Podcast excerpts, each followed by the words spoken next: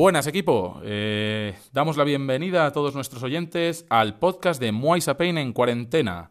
Este va a ser un podcast en el que vamos a estar hablando de temas relacionados con la nutrición, la preparación física, eh, todo basándonos en artículos de investigación y también hablaremos, pues cómo no, del, del Muay Thai. Eh, conmigo hoy tenemos, perdón, hoy estaremos hablando del ayuno y conmigo hoy está Gonzalo Tebar, profesor de la escuela Muay Pain y peleador profesional de Muay Thai. Yo soy Martín Ruiz, peleador amateur de Muay Thai y profesor también de la Escuela Muay Pain, y nos va a enseñar sobre el ayuno Jacinto Rodríguez. Jacinto Rodríguez es graduado en Bioquímica por la Universidad Complutense de Madrid. Es entrenador jefe y responsable del equipo Muay Pain, ex competidor de distintas disciplinas marciales y otros deportes, con cursos de nutrición y distribuidor de alguna que otra marca de suplementación. Buenas, Jacinto. Muy buenas tardes, Gonzalo, Martín. Encantado de estar con vosotros y a ver cómo disfrutamos de este día de hoy. Muy buenas, chicos. Un placer estar aquí, vamos a hacer más ameno esto de la cuarentena y a aprender un poquito. Hoy nos toca el tema del ayuno, creo que Jacinto pues, nos va a introducir un poco todo lo que él sabe, pues a base de leer y de investigar un poco por su cuenta, para que nosotros podamos informarnos bien de qué es este tema que está tan de moda últimamente. Bueno, pues avanzado. ¿Nos puedes explicar un poco qué es esto del ayuno? ¿Qué tipos de ayuno hay? Mm, ¿Para qué se utilizan?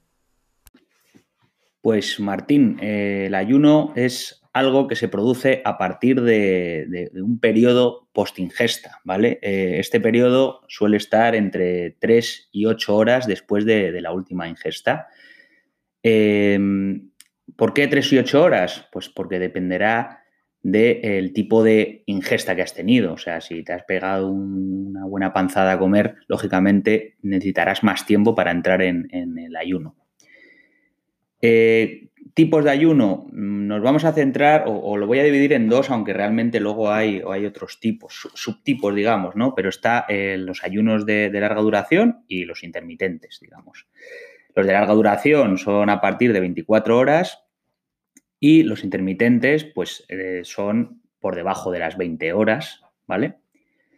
Entonces, todos los días comerías algo en los intermitentes. Eh, luego están eh, ayunos tipo ramadán o ayunos en los que hay una ingesta al libitum, que eso viene a decir eh, que puedes comer lo necesario de ese día, que generalmente estamos hablando de un 25% de, la ingesta real, necesaria diaria, ¿vale? Entonces se dice lo necesario, más bien el ad libitum es lo esencial, Ok, Jacinto, ¿y nos puedes explicar un poco para qué es efectivo esto del ayuno o estos tipos de ayunos? Estudiando que puede ser efectivo dependiendo de cuál sea el objetivo, claro. Eh, no es la mejor manera para ponerse muy gordo, por ejemplo. Sobre todo si hablamos de ayunos de larga duración. Si te refieres a la pérdida de peso, sí que hay varios estudios que así lo indican. Al igual que se ha, se ha visto que hay un descenso del porcentaje de grasa, que hay un descenso del colesterol total o de la presión sanguínea. Incluso eh, se, ha visto un descenso de lo que se llama el colesterol maldo, que son las, LDL. Y bueno, se han atribuido bastante beneficios al ayuno. Pero claro, el organismo es algo muy complejo y hay que profundizar bien las pros y las contras de, cada determinación que se toma, ¿no? Eh, está muy claro que en los casos, como ya os he dicho, o como os quiero ir indicando, que, tienen un IMC por debajo de, de 20 el IMC, para el que no lo sepa, es el peso entre la altura al cuadrado en metros. Eh, los que tienen por debajo de 20 el IMC o por encima de 40 deben de tener, o sea, no está nada recomendado. Y entonces, en esto del ayuno, Jacinto, ¿tú eh, piensas que es recomendable para todas las personas? A ver, eh, es, recomendable dependiendo, claro. Eh, en principio, según las investigaciones, parece que tiene muchos efectos beneficiosos, pero eh, siempre esto debe ser supervisado por, un profesional, ¿vale? y sobre todo hay que tener muy en cuenta que gente con un IMC por debajo de 20 o por encima de 40 o, con o gente que tiene trastornos alimenticios no debe, no debe adoptar un ayuno en su dieta.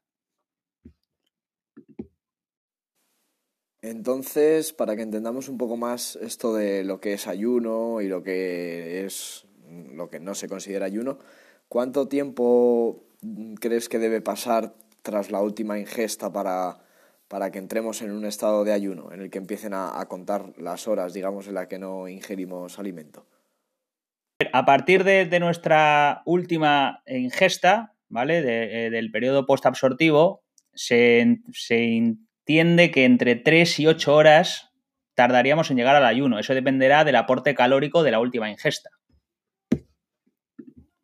Vale, ¿y qué cosas o qué nutrientes podemos considerar que rompen el estado de ayuno? Es decir, mm, ¿cómo, podríamos desayunar o cómo podríamos evitar, mejor dicho, el, romper el ayuno cuando estamos intentando mantenerlo?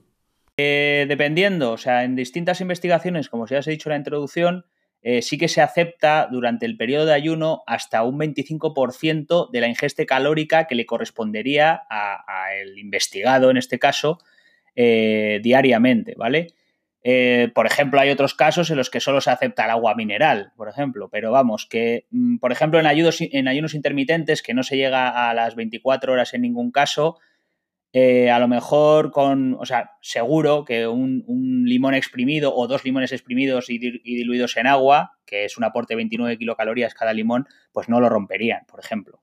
Se entiende por romper el ayuno hacer una ingesta de, una comida, digamos, eh, de, las, de, las, de las grandes, ¿no? Del día.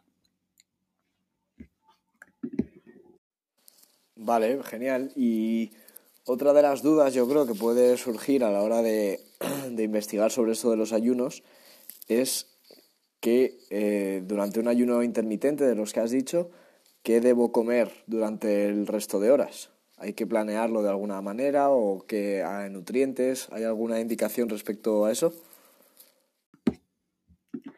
A ver, eh, en el resto de las horas, es decir, en las horas en las que puedes ayunar, especialmente en el ayuno intermitente, sí que se ha estudiado que eh, hay que hacer un mínimo de 3, 4 tomas diarias para que los efectos sean eh, lo más positivos posibles, ¿vale? Y luego, por supuesto, tomar, eh, tener muy en cuenta la ayuda de un profesional para que no te falte ningún nutriente durante esas 3, 4 ingestas, ¿vale? Si, por ejemplo, es un ayuno intermitente de 16 horas, hay 8 horas de ingesta, cada dos horas estarías comiendo y tienes que tener todos los nutrientes necesarios. Ok, y Jacinto, ¿esto del ayuno intermitente significa siempre que se debe hacer con déficit calórico? Eh, ¿Siempre presenta un déficit calórico? A ver, eh, no necesariamente el ayuno intermitente especialmente eh, significa déficit calórico. Es verdad que en muchísimos de los estudios hay un déficit calórico en, la ingesta, en el periodo de ingesta, ¿vale? de entre pues por ejemplo, a lo mejor te reducen entre 300 y 500 kilocalorías, ¿no? Pero, pero no necesariamente tienes que tener un déficit calórico en, un ayuno intermitente. Vale, entiendo que muchas veces se hace para personas que a lo mejor tienen sobrepeso y que sí les interesa tener un déficit. En ese caso, eh, ¿afecta de alguna manera este déficit en el ayuno a mi metabolismo? Es decir, mm, todo esto de que se habla de que si no comes mucho el metabolismo se ralentiza o sin embargo si se mantiene, ¿cómo, actúa nuestro cuerpo? A ver, eh, no hay nada demostrable acerca de que se ralentice o se acelere tu metabolismo. Lo que sí que se sabe es que lo altera. Y los estudios sobre todo van en esa línea, ¿no? en cómo altera el ayuno al metabolismo pero vamos, eh, eh, de momento lo de ralentizar o, acelerar el metabolismo no, se desconoce. Vale, bien. Y en relación, en relación a esto del, déficit calórico, que imagino que, Gonzalo tendrá, habrá tenido las mismas experiencias que yo con el tema de dietas y cambios de ánimo, el volverte más irascible, ¿cómo puede afectar el ayuno a mi estado de ánimo, Jacinto? Eh, el ayuno siempre supervisado por un profesional no debería eh, alterar tu estado de ánimo. Es más, hay estudios, como por ejemplo en 2013 en Malasia se hizo un estudio eh, de, seres humanos, hombres, de entre 50 y 60 años, que es una edad en la que por, por temas como la bajada de testosterona, la bajada de masa muscular o la bajada de líbido. Eh, es una edad un poco comprometida a nivel emocional y sí que se vio que el ayuno durante 12 semanas en el que exclusivamente en el día a día la ingesta calórica se reducía entre 300 y 500 kilocalorías y a la semana había un par de días de ayuno estilo ramadán, es decir, que básicamente no comían durante el día, sí que se vio durante esas 12 semanas que se mejoraba el estado de ánimo. Esto eh, se comprobó a través de, test de cuestionarios de depresión eh, homologados por, la Escuela de Psicología. También se ha visto en ayunos más extensos, en el Hospital de Berlín, por ejemplo, con eh, pacientes crónicos que tienen dolor crónico, perdón, una reducción de, este dolor por aumento de, de, neurotransmisores, de señalizadores como la serotonina o endorfinas, ¿vale? Y luego también en ratas sí que se ha ido estudiando, que lógicamente esto dista mucho del ser humano, pero bueno, es un avance también, que eh, un ayuno de 24 horas podía reducir hasta un 40% el estado de, ansiedad. Y esto se, avala por la Universidad de Illinois. O sea que al revés, ¿no? El estado de ánimo puede incluso mejorarse con el ayuno, pero siempre supervisado por un profesional. Muy bien. Y entonces, eh, con eso el ayuno, ¿Qué tal es la absorción de nutrientes o cómo absorbe mi cuerpo los nutrientes tras un periodo de ayuno? ¿Hay algo que tengamos que considerar en esto? A ver, la absorción de nutrientes no, varía en principio eh, en ayuno y sin ayunar. Eh, lo suyo es tener en cuenta todos los, todo el protocolo eh, de ingesta, ¿no? Siempre, que es el, prestar atención a lo que estás ingiriendo, eh, tener un mínimo de masticaciones antes de, digerir cualquier alimento y eso es lo que realmente ayudará a la digestión. Eh, el ayuno en principio no, no, genera ningún tipo de problema. Hay que comer con tranquilidad eh, y sabiendo bien lo que comes y muy consciente de que estás comiendo. Eso es todo lo, lo recomendable. Si comes como una bestia te va a sentar mal, lógicamente. Bien, y siguiendo en esta línea, mm, ¿cuál es la fuente energética durante el periodo de ayuno? ¿Cuáles son las fuentes de energía que utiliza el organismo?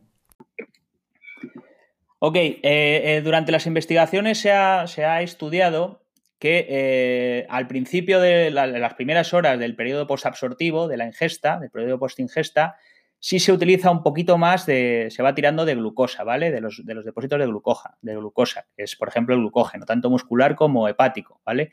Y ya se está tirando de grasa también, ¿vale? Pero según van pasando las horas de, periodo postabsortivo, se va tirando cada vez más de los depósitos de grasa, que están en forma de triglicéridos, por ejemplo, ¿no? En el tejido adiposo, en el, tejido grasiento, ¿vale? De grasa. Eh, se produce, se va aumentando la eh, oxidación lipídica, la oxidación de grasas, ¿vale? La utilización de las grasas, hasta el punto de llegar a las 20 horas aproximadamente a la síntesis de los cuerpos cetónicos, que son esa, moneda, de energía que puede igualar, que puede emular a la glucosa, la única que podría llegar al cerebro y eh, aportarle esa parte energética que solo le aporta la glucosa, ¿vale? O la glucosa o estos cuerpos cetónicos que son a lo largo de, las, pues, cuando han pasado 20 horas post absorción.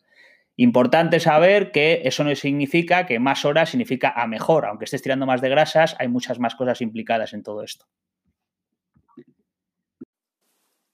Vale, y entonces siguiendo con esto de los ayunos intermitentes, ¿cómo se adapta nuestro organismo a un periodo continuado de, ayuno intermitente?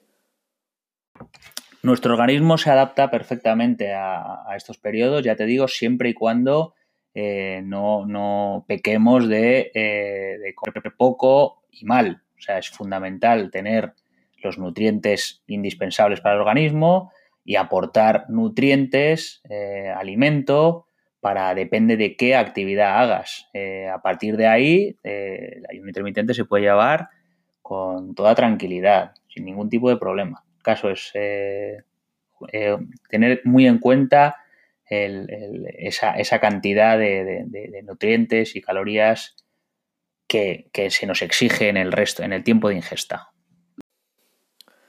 Pues yo creo que también relacionado con esto de los efectos hormonales, eh, ¿el ayuno tiene algún tipo de efecto en la prevención del desgaste o la oxidación del organismo?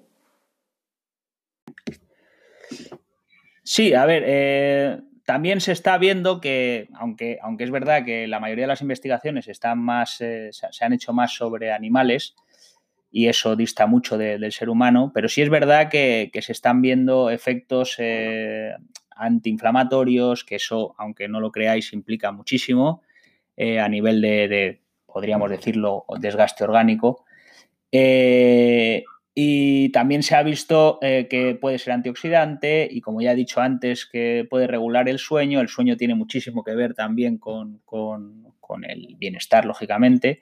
Y como también hemos ido hablando a lo largo de, este episodio, pues eh, se ve que favorece, puede favorecer eh, eh, la señalización a través de neurotransmisores relacionados con el placer y demás. Y todo esto influye en, puede influir muy positivamente en, la longevidad, claro.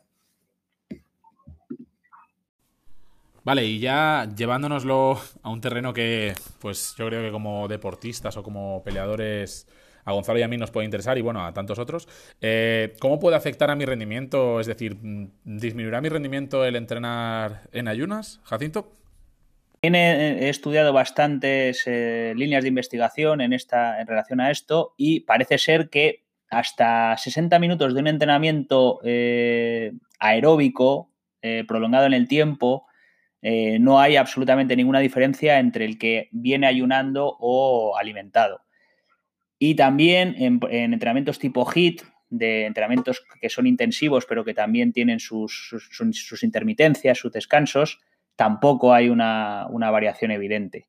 Lo que sí que está claro es que el ayuno sí puede afectar en entrenamientos de tipo anaeróbico, ¿vale? Que tienen una intensidad más prolongada en el tiempo que los HIT, aunque el descanso sea más grande. Ahí sí que se ve que, se pierde eh, en cuanto a rendimiento. Pero vamos, yo siempre recomendaría eh, que haya una ingesta apropiada antes de, un entreno. Es más, puede ser muy, puede ser hasta favorable, dependiendo del tipo de ingesta, que también hay líneas de investigación en esa, con esa dinámica, ¿no? De, ingerir, dependiendo del qué, el entrenamiento puede ser, eh, se le puede sacar mayor partido, digamos. Vale, y una vez una vez has introducido el tema a nivel general del ayuno y que hemos profundizado un poquito en, los efectos y en las precauciones que hay que tener, eh, ¿qué tipo de ayuno intermitente recomendarías a alguien que se quiere iniciar? ¿no? Después de escucharnos dice, oye, voy a probar. Yo optaría más por el, por el intermitente de 16 horas, ¿vale? Son 8 horas de ingesta y 16 horas de ayuno. Eh, durante las 16 horas de ayuno, eh, pues a vasitos de agua con, con, limón exprimido podría ser, sin ningún problema. El periodo de ingesta, como ya he dicho, el más beneficioso que se, que se viene viendo es el de cuatro ingestas en esas ocho horas, o sea que dos, dos, o sea, cada dos horas tenemos una ingesta y eh, intentar terminar antes los, periodos absortivos, el periodo de ingesta, terminarlo entre las 5 y las 6 de la tarde, ¿vale? También se ha visto que, es eh, más beneficioso el hecho de eh, reducir el volumen de las comidas según va llegando el atardecer para ayudar a, para favorecer el ciclo circadiano, ¿vale? La regulación del sueño y demás. Por lo tanto, yo optaría por, ese tipo de ayuno. Vale, y entonces, eh, una persona que practica ayuno intermitente, ¿debe llevarlo a cabo a diario o puede ir intercalándolo semanalmente? Alguien que lleva un ayuno intermitente puede llevarlo siempre bajo un estricto control de un profesional, puede llevar diariamente sin ningún problema. Eh, lo importante, como ya hemos venido hablando, es el periodo de ingesta. ¿vale? Las cuatro ingestas, por ejemplo, en un intermitente de 16 horas, eh, tomas cada dos horas de ingesta y lo dicho, que no falte ningún nutriente, ¿vale? Y se puede llevar perfectamente diariamente. También se puede intercalar sin ningún tipo de problema. Vale, pues ya en líneas generales, si te parece, un poco a modo de resumen, por todos los que nos han ido escuchando, Hemos hablado de, muchas cosas diferentes que en algún caso pueden ser difíciles de entender. ¿Podrías comentar un poco a modo de resumen o conclusión las líneas generales que tú entiendes como básicas en esto del ayuno? En líneas generales, eh, bueno, yo lo he ido derivando un poquito hacia el ayuno que me parece un poquitín más cauto y más controlable, que es el intermitente de, un máximo de 16 horas eh, en ayuno, ¿vale? Eh, lo que sí que se sabe en general es que eh, tanto el ayuno intermitente como el ayuno tiene efectos beneficiosos. Se sigue investigando muchísimo acerca de esto. En investigación, el hecho de que sigan abriendo nuevas líneas de investigación es algo muy significativo. Y, en eso estamos, o sea que es, algo que, se está estudiando que se está viendo que, tiene muchos efectos y muchos de ellos positivos y lo único que todavía eh, tenemos que tener cautela. Y sí es verdad que con mucha cautela, bajo la supervisión de un profesional, sí puede ser eh, aplicable, eh, pues, por ejemplo, empezar por algo tan, tan sencillo como y tan, tan útil y no exagerado como es el ayuno intermitente. Pero vuelvo a insistir porque me parece muy importante en que esto lo debe hacer alguien súper importante a través de alguien que sepa y dos, eh, tiene que ser alguien que tenga una situación tanto eh, a nivel de, eh, de, índice de masa corporal, o sea, de, que tenga una salud, que, tenga, que no tenga una, cualquier tipo de trastorno que pueda repercutir de una forma que se desconoce etcétera, etcétera. Esto es eh, para alguien que tenga una salud de hierro y que quiera y que quiera evolucionar y que se ponga en manos de un profesional. Pero sí que se puede y sí creo que es, que es algo que, que puede dar muchos buenos resultados en un tiempo X. Muy bien, pues nada más que decir. Vamos a ir concluyendo por aquí entonces con el tema de hoy, con el tema del ayuno. Eh, Jacinto, muchas gracias por, enseñarnos tanto. Gonzalo, gracias por acompañarnos y gracias a todos nuestros oyentes pues por estar ahí y por seguirnos. Nada chicos, para mí un placer. Muchas gracias a vosotros. Y mira, pues aprovechamos estos días para profundizar un poquito en esos temas que yo creo que a todos nos interesan eh, para los que nos estén escuchando, ya sabéis que esto lo compartimos en nuestras redes sociales de Maisa Pain, tanto en Facebook como en Instagram. Y, iremos haciendo más cositas, eh, iremos eh, interrogando a gente como Jacinto en este caso, o otros muchos, diferentes temarios, pues requerirán a diferentes personas para que nos cuenten. Entonces, bueno, esperamos que sigáis con nosotros y que vayamos aprendiendo un poquito.